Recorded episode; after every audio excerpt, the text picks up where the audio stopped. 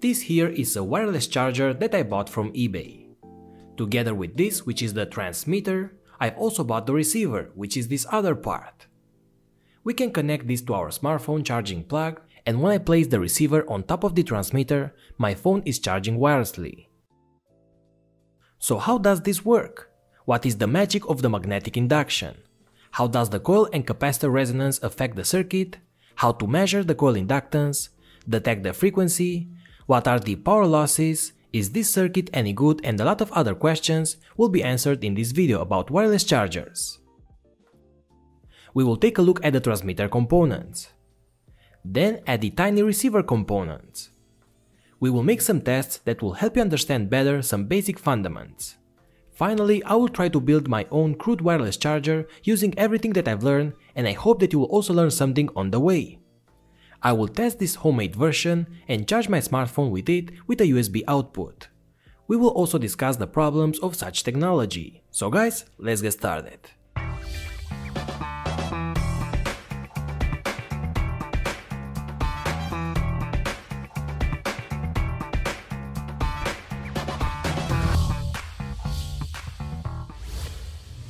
Video sponsored by JLC PCB. They have services for PCB manufacture of 2, 4 or 6 layers, starting from only $2 for 5 PCBs of 100 by 100 mm.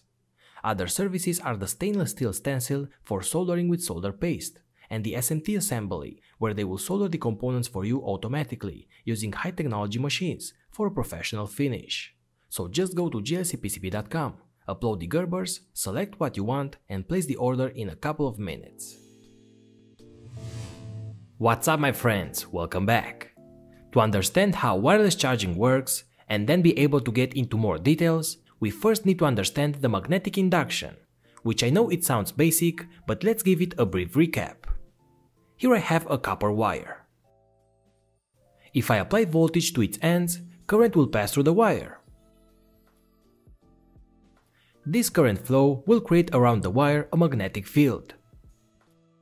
This magnetic field is not only in one zone, but is created along the entire wire and in a circular way around it, and I hope these animations will help you understand the concept. But now if I wind this copper wire into a loop, look what happens. As you can see, the magnetic fields revolving around the wire are now merging together. In this way, we would have a maximum magnetic field in the middle and if I make even more loops, the fields are summing together more and more. So that's how, in a manner of speech, we can center the power in the middle of the coil. But this is not magnetic induction yet. That is the reverse process. So if I apply current to a loop, it will generate a magnetic field. But if I do the opposite and pass a magnetic field inside of a loop, it will induce current into the wire of that loop. So this is called Faraday's law of induction. But there is more. A static magnetic field won't induce current into the secondary loop. I connected my power supply to this copper coil, so it will create a magnetic field, since as you can see, it attracts the metal sheet. I place the secondary coil on top, but there is no voltage induced at the output of the secondary. But why? We have a magnetic field and we have a coil. Why there is no current induction? because to induce current in the secondary, we need the magnetic flux to change. For example, if I connect and disconnect the power supply, the magnetic field will increase and then decrease. So only on these fast changes we can see a small current induction in the secondary. So we need alternating magnetic fields. So to send power from one coil to the other, we need to have this alternating voltage applied to the primary. That's what we know so far. Here I have a test. With my function generator, I apply fast pulses to this primary coil. Now I take the secondary and solder an LED at the output. The closer I get to the primary, the brighter the LED will get. So we are sending power wirelessly. There is no connection between the supply and the LED, but still, the LED is turning on. So far, so good. But this is not that easy as connecting my smartphone directly to the coil. Why? Well, first of all, the voltage. Smartphones are charging at 5 volts DC. The output from the secondary is oscillating, so this is AC. At the same time, we don't know the output voltage from the secondary. It could be higher or lower than 5 volts. And also if I move the coil, the voltage will change. But the smartphone needs steady voltage. So for sure we will need to regulate the output from the secondary, and later we will see how. Another thing to have in mind is the efficiency, and that is affected by the signal frequency as well. For the test before I was switching the coil at a random frequency, but for the best couple between the coils, we need to oscillate it at the resonating frequency. So what is this resonating frequency? Well, here I have a coil connected to a capacitor in parallel. This creates a so-called LC tank. I connect 5 volts to the terminals so the capacitor will charge up. But look what happens when I release the 5 volts. We get these oscillations. The frequency of these oscillations is affected by the coil inductance and capacitor value, and this is the resonance frequency of this LC tank. This frequency is given by this formula, so if we know the capacitor value and the coil inductance, we can calculate the resonating frequency. And by the way, this is how you could calculate a random coil inductance using the oscilloscope. You take for example a 100 nanofarad capacitor. Then you connect the random coil. You apply a 5 volts pulse to the LC tank and then we measure the frequency on the oscilloscope. Then you put the capacitor value and the frequency into this formula and voila, we get the inductance value. Okay, so to make the transmitter I propose this circuit. The coil and the capacitor here will create the LC tank, and using a MOSFET we can keep switching the coil, and this automatically will create the resonating frequency. I mount the simple circuit on a PCB with the coil at the output. I've placed a heat dissipator on the MOSFET as well. I supply this circuit at let's say 5 volts, and as you can see we get the oscillating signal. When we add a closed loop coil as a load, this will affect the transmitter LC tank parameters. But the circuit will automatically change the new resonating frequency as you can see. So that's the nice thing about this circuit, it adapts automatically to the load. Now let's talk about the receiver. First of all, the turn ratio. If the transmitter and receiver have the same amount of turns, the ratio is 1 to 1, so the voltage at the receiver output should be the same as the transmitter. If you want a higher voltage, we should increase the secondary loops. To increase efficiency and canalize better the magnetic fields, we could add a ferromagnetic material inside of the loop. For example, this is the transmitter coil from a commercial charger. And as you can see, it has a metal disc below to better canalize the magnetic field.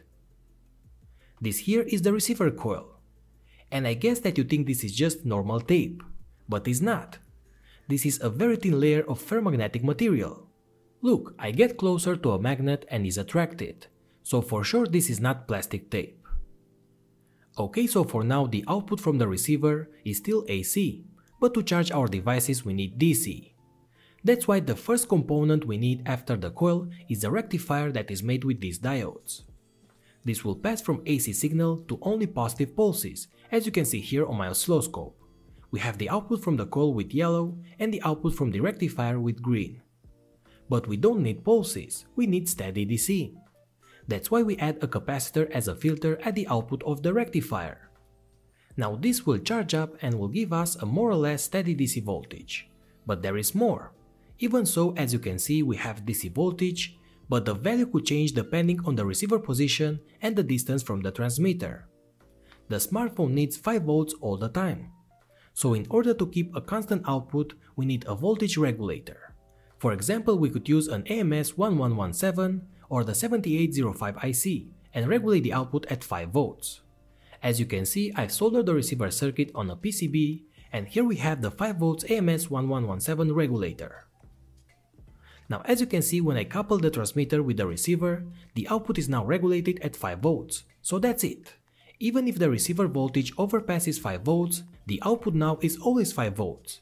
So now I have my steady DC voltage that we could connect to the smartphone input and charge it. So there you go, as you can see, I can charge my smartphone wirelessly. Nice. Usually some smartphones have this receiver circuit and the coil already inside of the phone case. But my smartphone doesn't have that. That's why I bought an external one. We plug this into our smartphone, we tape it on the back or below the protective case and that's it. We have a wireless charger receiver. So now let's take a look at what we have inside of this commercial wireless charger. We start with the transmitter. We have 5V input from the USB connector and then we have some sort of microcontroller or a driver. So why we have this? Why not just the oscillator? Well, this is to make the transmitter more efficient. Let's take a look at the signal from the transmitter on the oscilloscope. And as you can see, when we don't have a compatible receiver load, the transmitter makes a small pulse each 1 second. Because operating the transmitter without a load will be wasting power. But when I put on top the receiver as you can see, the signal starts oscillating without stopping, and also the LEDs turn blue. So how does the transmitter detect the receiver? Well, that's very easy. Remember from before that when we couple the receiver, the resonating frequency will change. So the same will happen here. Look, the pulses are resonating at a frequency of 220 kHz. But when we have the receiver in place, the frequency lowers to around 107 kHz. So since we have a small microcontroller on the PCB, this could detect the change in the frequency or the change in the load, so it could activate the oscillating signal. And when I remove the load, we go back to small pulses and with that we consume less power in the standby mode. The transmitter PCB also have these two components, which are just two MOSFETs to create the switch. And at the coil input we have some capacitor to create the LC tank. The coil in this case is 10 turns, and is glued on the back of this metal disc. And that's it. The circuit is very simple, and the only difference between this one and our crude homemade version is the use of a microcontroller and a better circuit. Ok, now let's see the receiver. This is very tiny, so it must use very small components. I remove the plastic cover and we can see the receiver coil inside. The receiver seems to have double the amount of loops. On this tiny PCB we can see the diodes for the rectifier, some filtering capacitors, and an IC that must be in charge of the regulation process. That's how it creates 5 volts at the output. It's quite interesting to see such a compact circuit and a thin PCB that could fit in less than a millimeter thickness. Now the problem with this method of charging is the efficiency.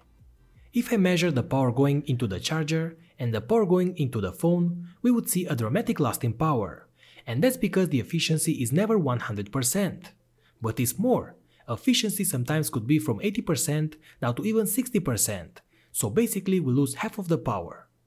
And at the same time, the charging process will be a lot slower.